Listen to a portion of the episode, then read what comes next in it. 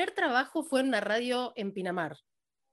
Sí, mi primer trabajo fue en enero de 2005 en Estudio Playa y ahí hacía móviles para la noche de Estudio Playa, el programa de Marcelo González, y arranqué un día porque él em, me propuso ir a cubrir la movida del centro y le dije que sí, y bueno, directamente fui en esos días que estuve en Pinamar visitándote, en, en enero, y bueno, después me volví, fue una tristeza enorme porque uno hace equipo, ¿no? Ya en, esa primera experiencia y más lo que es una temporada, ¿no? Donde estás todo el tiempo con gente. Y bueno, fue muy triste cuando me volví, pero me acuerdo que fue una experiencia eh, alucinante. ¿Te, quedaste, ¿Te acordás si te quedaste enero y febrero o solo enero?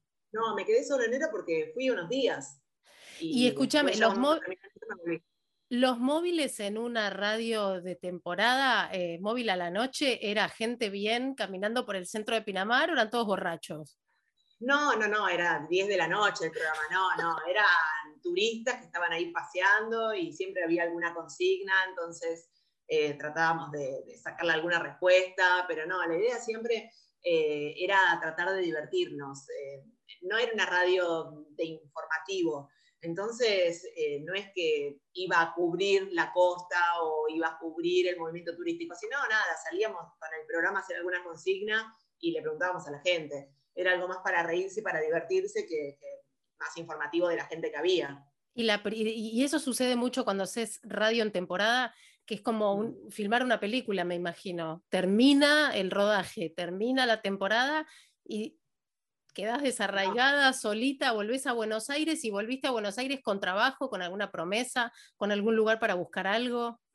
No, cero. Yo trabajaba de otra cosa durante todo el tiempo de cursada y también cuando me recibí, em, desde locales de comida rápida hasta eh, de repente secretaria en consultorios de, de, psicólogos, o sea, tenía varios, varios trabajos, pero no, cuando lo que pasa es que la temporada lo que tiene es como que vivís todo el tiempo con esa gente estás todo el tiempo con esa gente. Vos pensás que te vas en, no te vas en grupo, por más grupo cuando llegás a los lugares y son dos meses palo y palo, todo el día.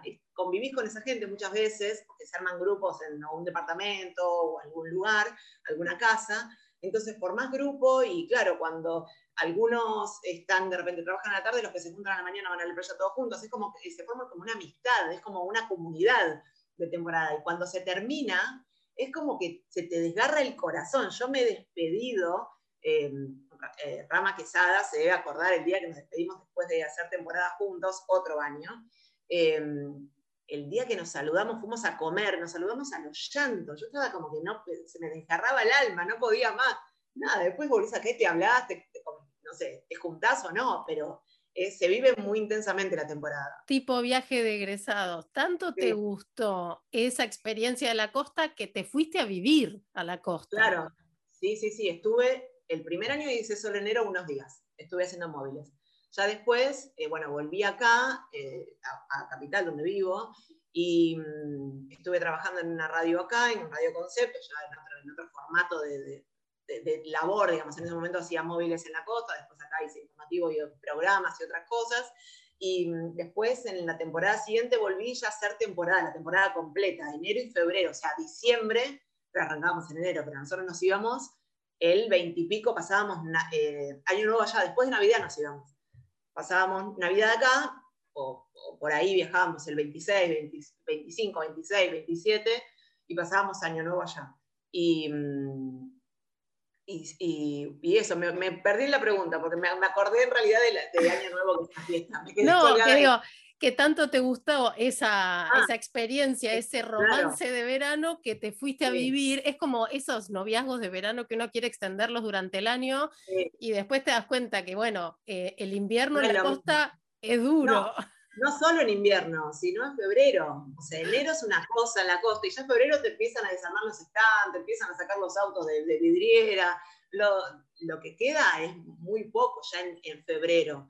Por ejemplo, en este caso que hicimos radio en Pinamar y empezaban a desarmar todo el, el primero de febrero, entonces ya tenés un mes que la estás remando y, mm, y, sí, me encantó. Bueno, de hecho, fui dos, dos veranos, o sea, yo fui 2000, enero 2005 2006 y en 2007, en mi tercera temporada, se puede decir, o en realidad eh, la segunda temporada y media, eh, ahí, bueno, me quedé, volví en, en, febrero o en marzo acá a Buenos Aires y a los días me fui a vivir allá. Y estuve haciendo radio en Estudio Playa todo el año, me la jugué a una experiencia nueva y estuve tremendo, tremendo. Encima la radio quedaba ahí en, el mar, en Bunge y el mar. Bunge y el mar, parecía la radio. En invierno ir con vientos de, no sé, 90 kilómetros por hora al lado de la playa, te volás. Y aparte no había nada. Imagínate que ya en febrero no hay nada. Y en Semana Santa se van los cines. Termina todo. No, lo que es el invierno ahí es lo, digamos, el paseo era ir al supermercado, que era lo más lejos, el que quedaba 15 cuadras, era ir, chusmear las ollas, los productos y volver.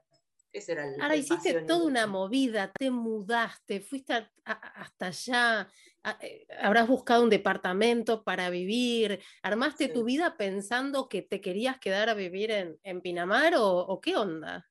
La verdad que no, no sé, no sé, lo hice, no, no, capaz, en realidad la idea era quedarme todo el año y hacer otra temporada más y de última ahí eh, sí volver y terminar eh, ya después del febrero siguiente.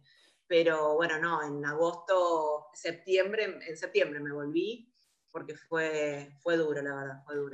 ¿Te volviste por los vientos y además habías conseguido algo acá o te volviste también a buscar algo? No, me volví por una situación personal, pero me volví ya en septiembre y después acá, eh, nada, las semanas eh, volví a trabajar en donde trabajaba antes de irme, en Radio Concepto, y me quedé acá, bueno, ya después eh, trabajando en otros lados.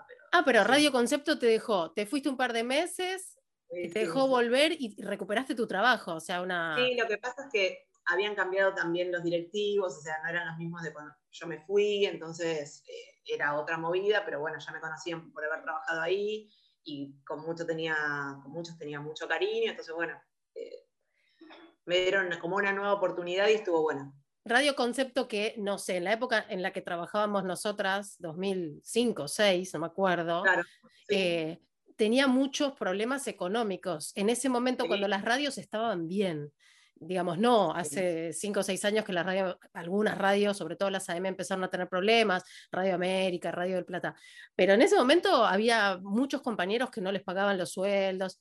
A nosotras creo que no nos pasó, a mí no me pasó nunca, creo que a vos tampoco, de, que no te paguen. En el último tiempo sí, de hecho, e, esa experiencia que estás contando fue como mi, primera lucha, entre comillas, gremial o, o de juntada con los compañeros. O sea, obviamente yo no lo lideraba porque era muy chiquita, eh, va, muy chiquita, tenía 20, 24 por ahí, o 23, 24 años, y, y, escuchaba a los, que, a los que más sabían del tema, pero es como que hacíamos eh, eh, huelgas, paros de tantas horas, y bueno, o nos plantábamos todos en la puerta para que nos paguen, sí, ya en, el último tiempo fue, fue muy, muy duro la situación económica ahí. Sí, me me ha pasado eh, no me, capaz no me, no me, debían tanto como a otros compañeros, pero sí, sí me llegaron a deber, de hecho, ya ni me acuerdo en qué quedó eso, pero, pero bueno. Sí, Cuando los empresarios que no son de medios se meten a, manejar medios. malas administraciones y...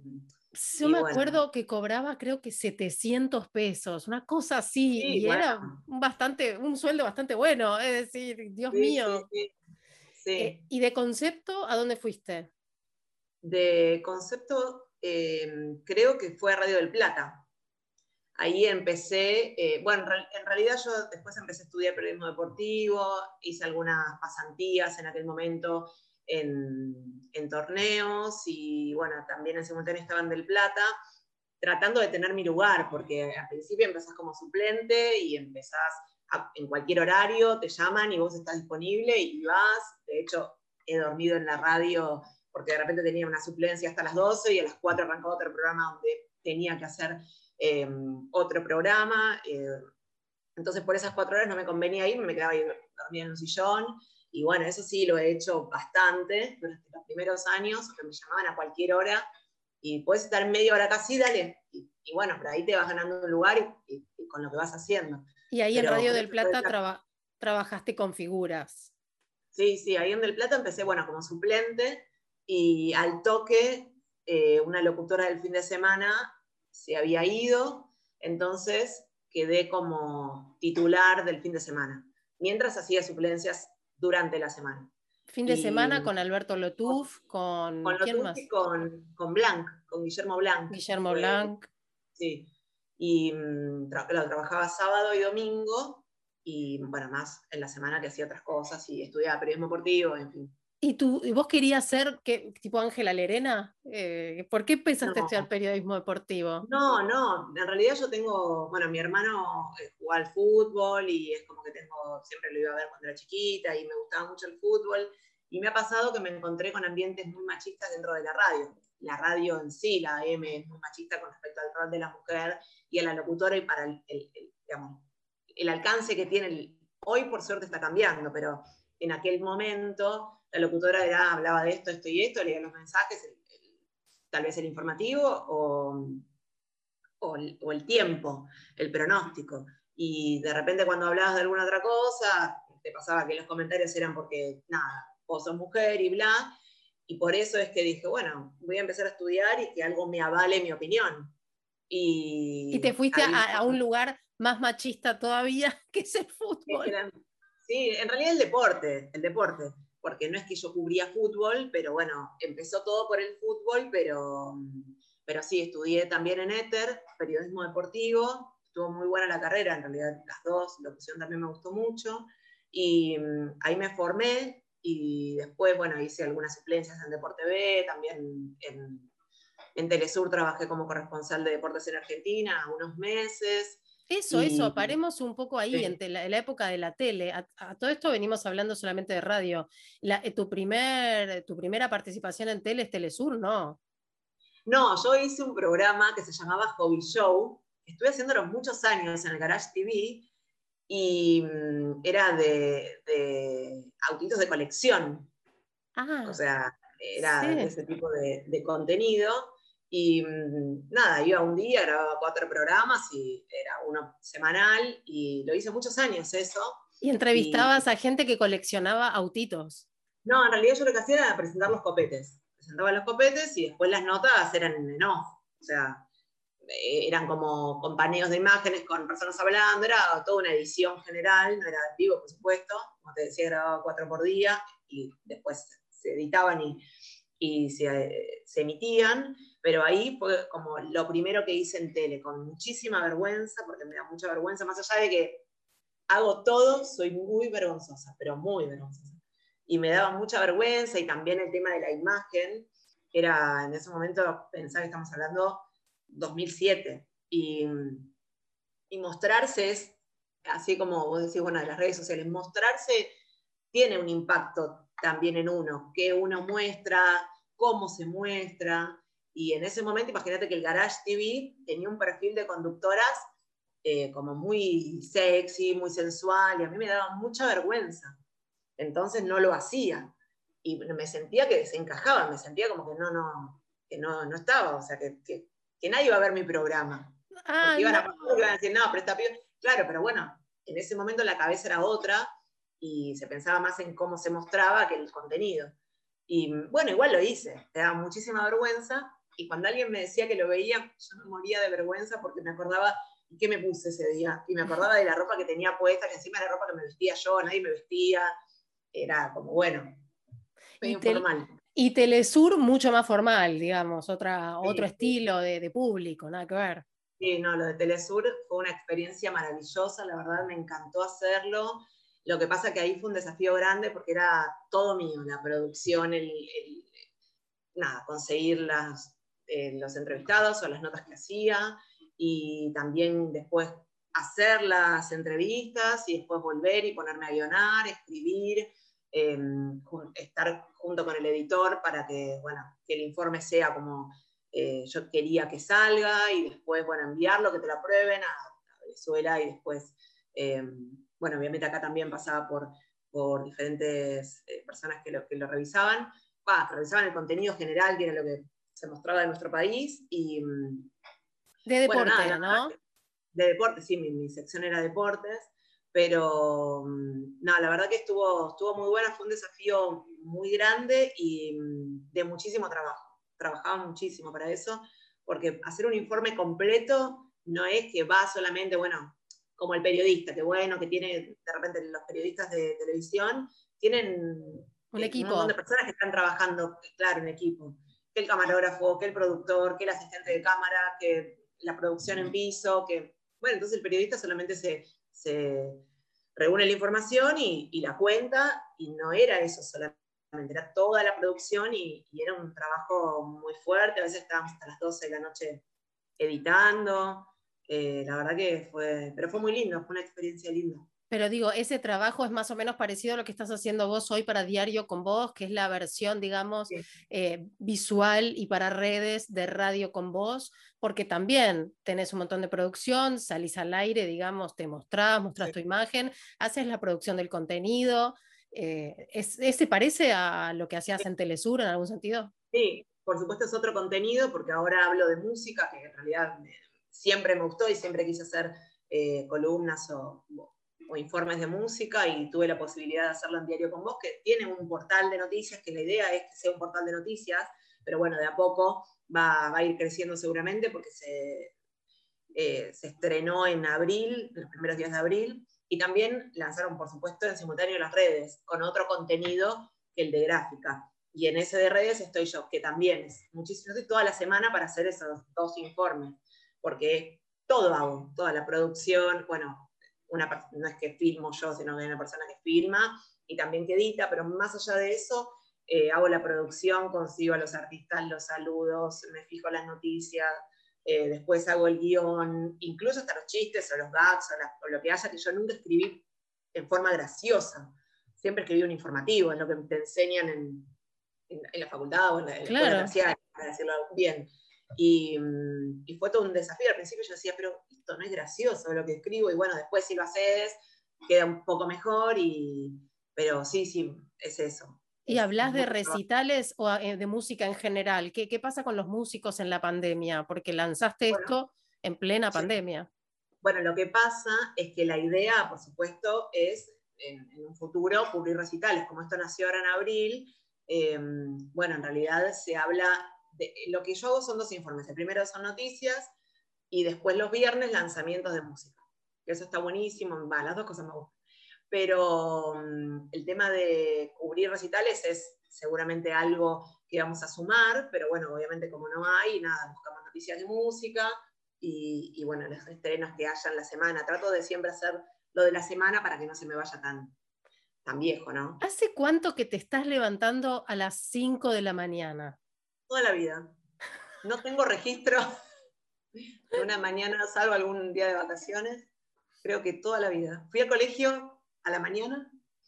Eh, trabajé hace algunos años en una radio que arrancaba mi turno a las 5 al aire. O sea que llegaba yo a las. Encima me gusta estar antes.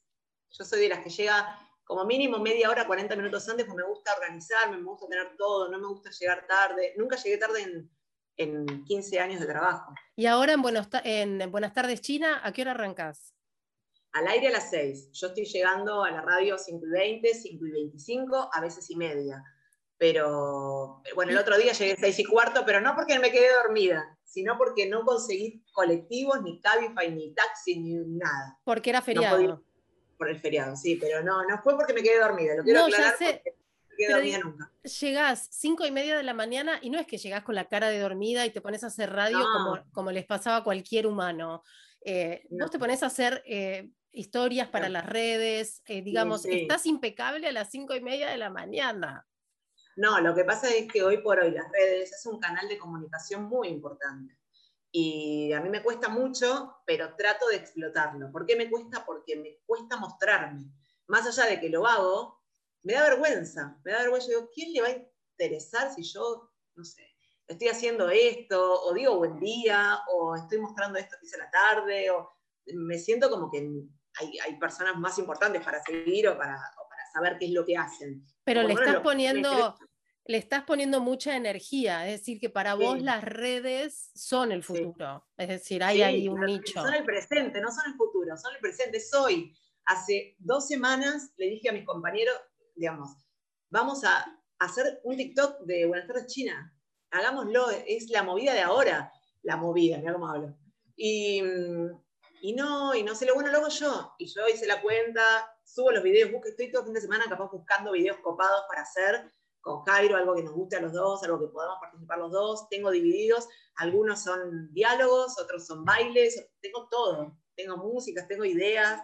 Estoy todo, el tiempo buscando. Y vos decís, bueno, pero estás en TikTok, estoy trabajando cuando estoy en TikTok. Y, bueno, y, mando los videos capaz un sábado a las 12 de la noche porque algo copado, esto para el lunes.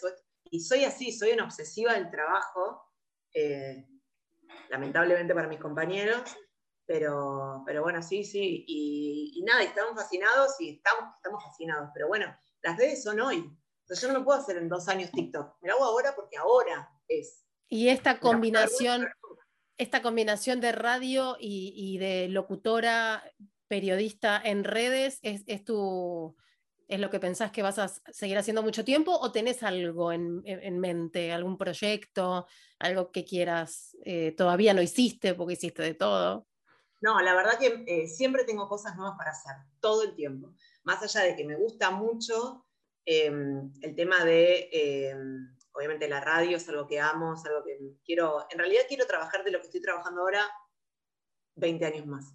Hacer lo que hago ahora, los programas que hago ahora y con la gente que trabajo ahora, 20 años más. Yo hice muchas cosas, con mucha gente trabajé en este medio, en tele, también en, radio, pero encontré e, equipos, tanto en Monestar China como en, en que es el programa que hago después de 7 días con Ernesto Telmon y por supuesto Gravia, bueno, Tamara Petinato y Jairo, y, y también, bueno, en Diario con Vos, quiero hacer esto, quiero trabajar acá, es un lugar que, que soy feliz trabajando acá y me gustaría que dure muchos años, veremos.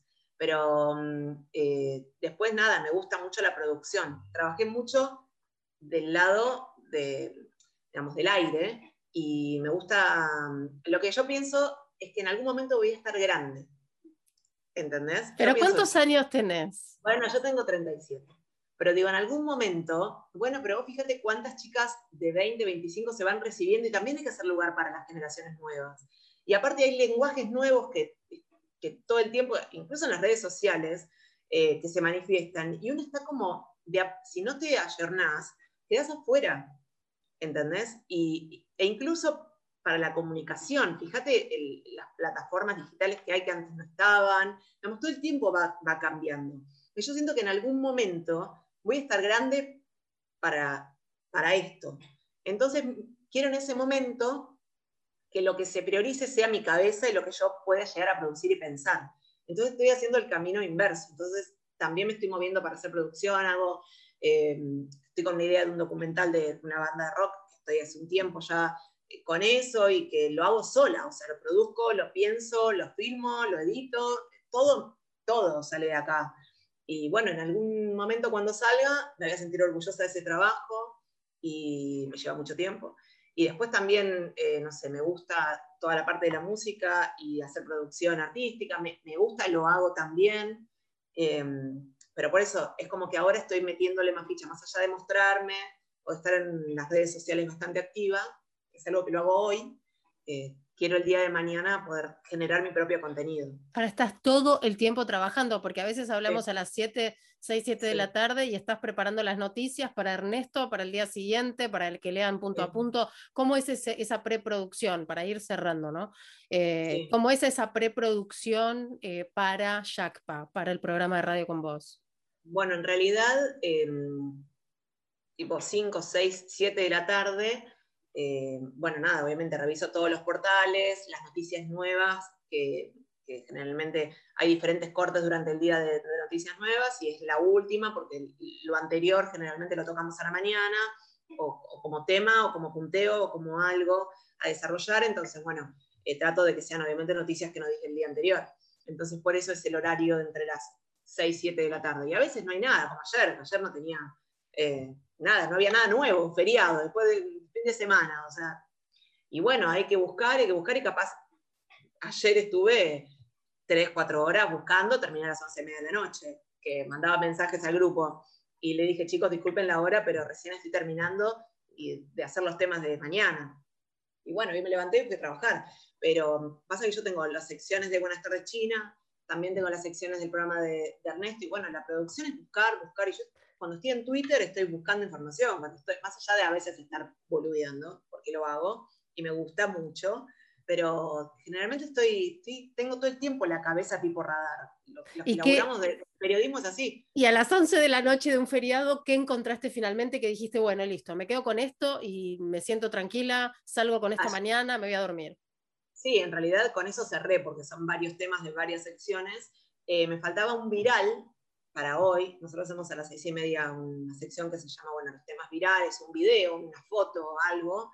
Em, que haya tenido mucha repercusión y lo que iba a hacer hoy era el día de los 35 años del gol de Maradona. Entonces ayer a la noche encontré un video que habían armado varios artistas, eh, desde la Negra Bernasi hasta, eh, no sé, Coco Silly, eh, Pablo Charri, Valdano, ex jugadores de fútbol, bueno, todos relatando el gol de Maradona. No, impecable, míralo porque está buenísimo. o sea, el eh, relato de Víctor Hugo lo hacían los artistas. claro, sí. Y pasaban imágenes, bueno, y ese video, en realidad el sonido, porque es radio, lo pasé a las 11 de la noche, 11 y media, no me acuerdo, y le dije el viral de mañana, y ahí cerré. Yo sí tengo el viral, me quedo tranquila, porque después noticias capaz hay, pero el viral es muy específico, es un contenido que no puedes poner cualquier cosa.